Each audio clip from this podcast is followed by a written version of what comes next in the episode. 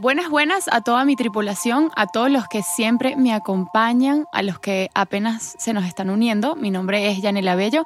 Bienvenidas y bienvenidos una vez más a Máscara de Oxígeno. Espero que estén vibrando altísimo, que estén enfocándose en todo aquello que tienen y no en lo que supuestamente les falta. Hoy es un día muy especial, porque sí, porque así quiero que sea porque hoy juntos vamos a abrazar la oscuridad, a entenderla, a estar en agradecimiento a ella y sé que esto suena un poco raro, pero ya van a ver a qué me refiero, a transitarla sin miedo, a estar atentos a sus mensajes ocultos, a sus enseñanzas, a todo lo que viene a decirnos y a estar conscientes de que, en definitiva, la única forma de poder ver la luz, de poder apreciar un destello de luz es con la presencia de las sombras, de la misma oscuridad. Así que confíen y quédense a escuchar porque estoy segura de que este episodio cambiará su manera de ver las cosas. ¿Te has montado en un avión? En la vida, como en los aviones, en caso de emergencia, debemos ponernos primero nuestra máscara de oxígeno antes de ayudar a los demás. Máscara de oxígeno nace de la premisa de si yo estoy bien, siempre podré dar lo mejor de mí al mundo. Quiero que a través de este podcast oxigenes tu espíritu, tu alma, aprendas a amarte, a valorarte y a ponerte siempre en primera fila. Vivimos constantemente viendo hacia afuera, cuando el verdadero viaje siempre debe ser hacia nuestro interior. Máscara de Oxígeno te invita a emprender un camino hacia la introspección, el despertar espiritual y hacia la búsqueda de un mayor grado de conciencia. Acompáñame a crecer y obtener las herramientas que no solo nos darán seguridad para enfrentar lo que sucede en este plano físico, sino que también harán que nuestra vida se encuentre llena de paz, felicidad y plenitud. Recuerda que también puedes estar en contacto conmigo a través de mi cuenta de Instagram arroba máscara.oxígeno. Soy Yanela Bello y quiero que dejes que el universo te hable a través de mí.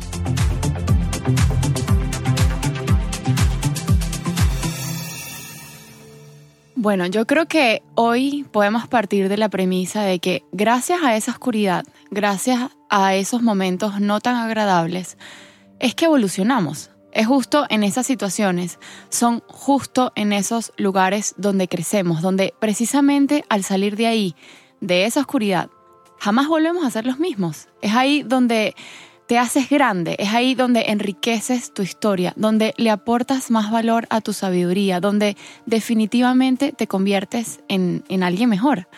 Y bueno, a pesar de que quizás con esta intro ya queda bastante claro todo lo que tengo que decir el día de hoy, quiero realmente dedicar unos minutos más para sumergirme en, el, en este tema en, en compañía de ustedes, porque sinceramente creo que, que lo vale y siento que hay mucho más que decir aquí.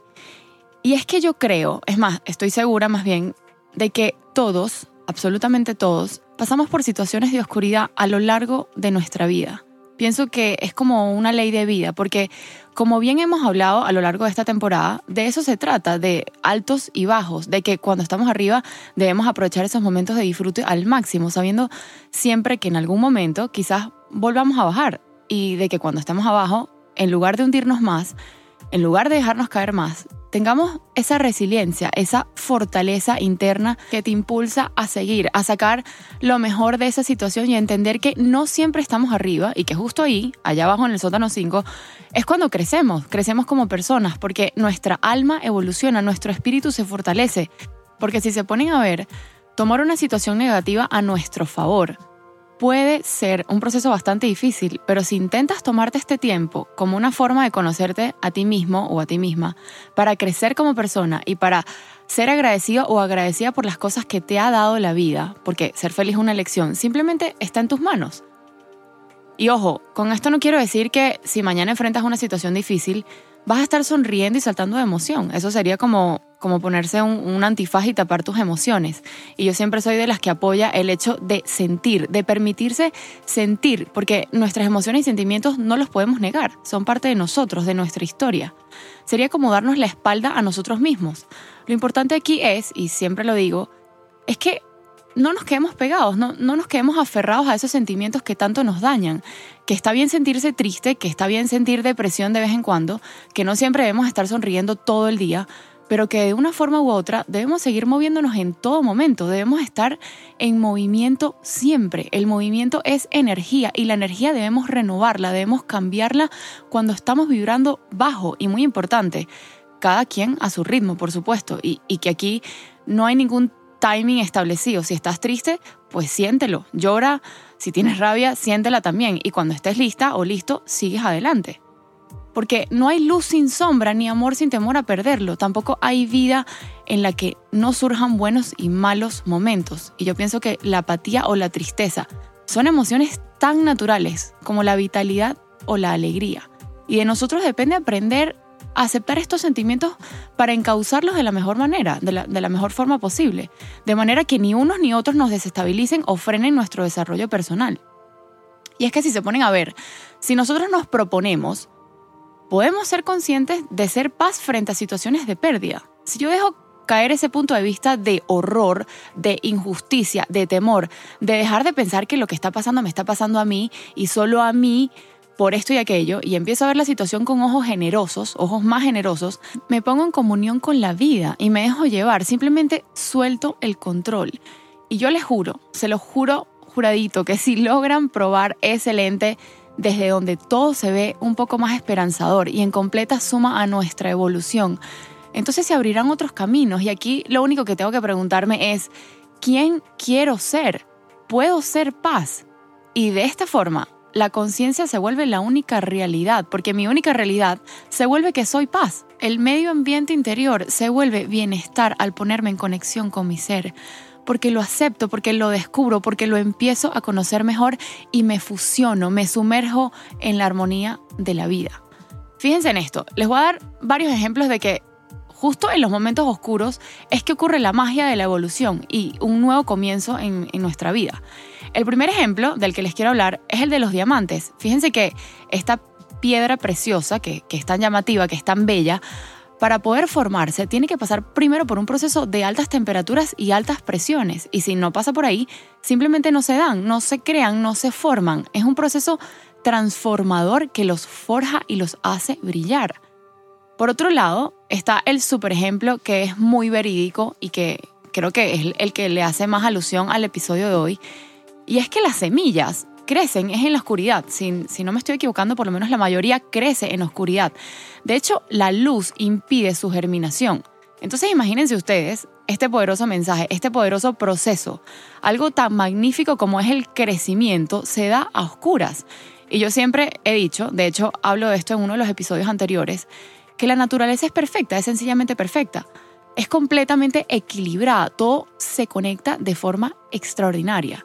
Y por muy cavernícola que suene a veces, yo siempre traduzco todo a la naturaleza, porque nuestra vida, nuestros procesos, nuestras transformaciones, nuestros aprendizajes son parte de ella, porque todos somos uno y todo está perfecta y mágicamente conectado. Otro ejemplo que pudiera nombrar yo aquí es el de las mariposas, que este proceso quizás muchos ya se lo conocen y estoy segura de que por ser un ejemplo tan cliché o tan utilizado como una tremenda moraleja, pierde un poco de valor, pero de igual forma lo tiene. Y es simplemente maravilloso. Y ese proceso, si no me equivoco, el, el proceso entero se llama metamorfosis y es precisamente este cambio como de forma física por el cual ellas pasan para crecer. Y fíjense cómo aquello que para la oruga se llama el fin del mundo, para el resto del mundo se llama mariposa. Y es básicamente una oruga con alas. ¿Qué haría yo como ser humano por, por tener alas y poder volar?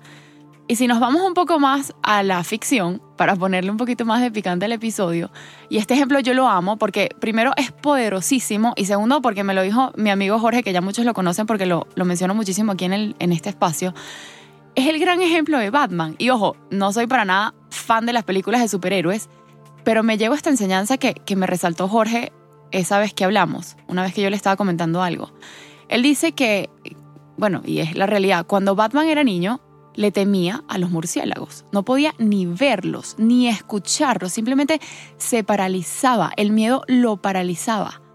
Al crecer, decidió enfrentar ese miedo y no solo lo venció, sino que se convirtió en un fucking murciélago gigante, siendo ahora un hombre convertido en su propio miedo. Imagínense ustedes puede detenerlo. Entonces, en conclusión, fíjense que sin la alta presión los diamantes no se forman. Sin oscuridad las semillas no crecen. Y justo cuando la oruga piensa que se le acabó la vida, es cuando realmente comienza. Es cuando realmente se transforma para hacer algo mejor. Y por último, y así sea ficción, Batman no solo superó su mayor miedo, sino que se convirtió en su propio miedo y así le quitó su poder. así se volvió grande y el miedo chiquitito.